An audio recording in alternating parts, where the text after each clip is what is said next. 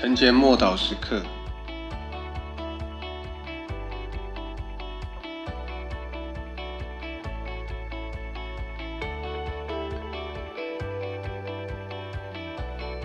亲眼见你。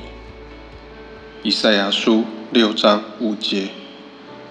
那时我说：祸哉，我灭亡了，因为我是嘴唇不洁的人，又住在嘴唇不洁的民中。又因我眼见大君王万军之耶和华，先知以赛亚被所见的景象深深吸引，那样超自然的现象使他目瞪口呆。但是整个人都改变了，他在异象中看见主坐在崇高的宝座上，他的衣袍垂下来，充满圣殿。他又看见沙拉佛。站在主的两旁，高呼：“圣哉，圣哉，圣哉！”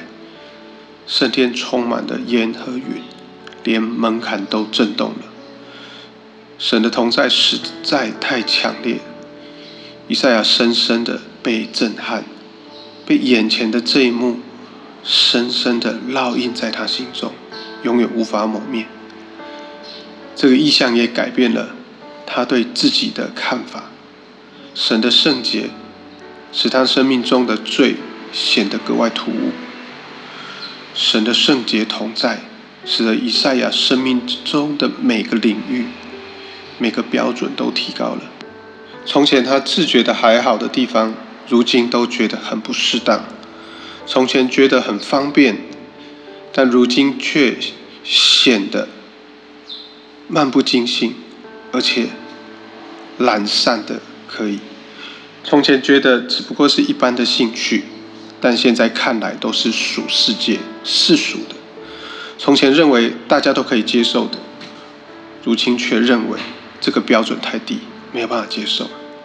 所以他油然而生的呼喊：“我有祸了，我灭亡。”尽管以赛亚是蒙神高某的限制，可是在这一个神同在的过程中。